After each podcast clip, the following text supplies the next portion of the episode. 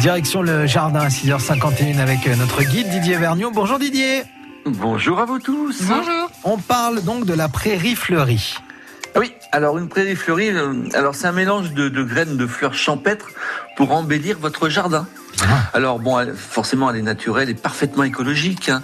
C'est ça. Puis alors, ce qui est bien dans les prairies fleuries, c'est que euh, il y a tellement de de, de, de mélanges que vous pouvez les, les semer euh, pour, euh, disons, euh, vous avez des, des compositions pour les zones ombragées, pour les zones rocailleuses, pour les terrains secs. Vous voyez, puis, en fait, ça permet de concilier l'esthétique et l'utilité, en fait. Voilà, c'est ça. Hein, puis vous pouvez mettre de, de la couleur dans vos bordures de chemin.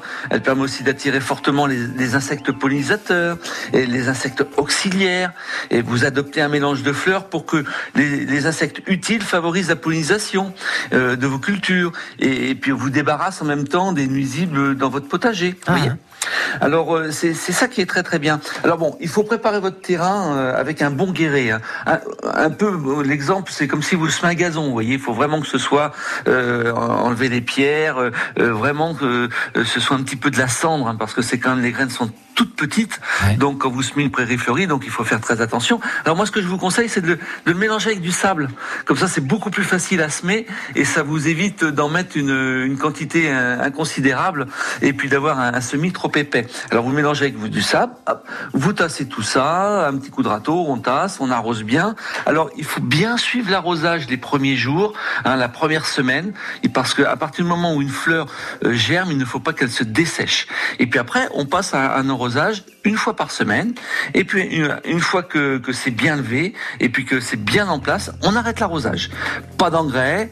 Et puis vous pouvez semer, ben, disons à partir du mois d'avril, puis surtout jusqu'à fin juin. Donc c'est pour ça vous avez encore le temps pour en semer. Ça c'est pour les prairies fleuries d'été.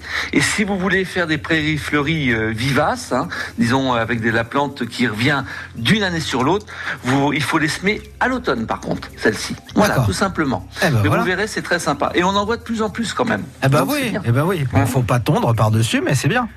C'est ça. Euh, quand ça passe un petit peu en fleurs, on peut passer un, un petit coup de tondeuse et puis ça, re- ça a le temps de ressortir Ah bah pour voyez. faire une floraison en septembre. Merci Didier pour les conseils et puis à demain. à, à demain, bonne journée.